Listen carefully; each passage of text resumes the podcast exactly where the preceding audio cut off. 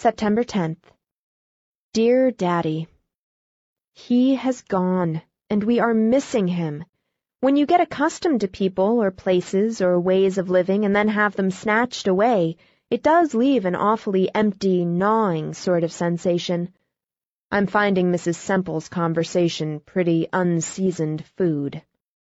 College opens in two weeks, and I shall be glad to begin work again. I have worked quite a lot this summer, though.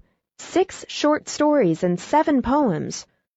Those I sent to the magazines all came back with the most courteous promptitude, but I don't mind.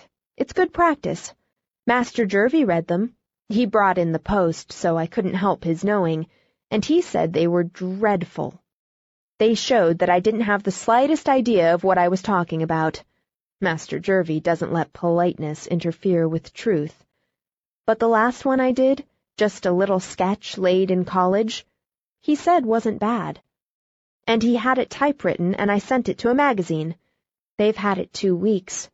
Maybe they're thinking it over. You should see the sky. There's the queerest orange-colored light over everything. We're going to have a storm. It commenced just that moment with tremendously big drops and all the shutters banging. I had to run to close the windows while Carrie flew to the attic with an armful of milk pans to put under the places where the roof leaks, and then, just as I was resuming my pen, I remembered that I'd left a cushion and rug and hat and Matthew Arnold's poems under a tree in the orchard, so I dashed out to get them, all quite soaked. The red cover of the poems had run into the inside. Dover Beach, in the future, will be washed by pink waves. A storm is awfully disturbing in the country.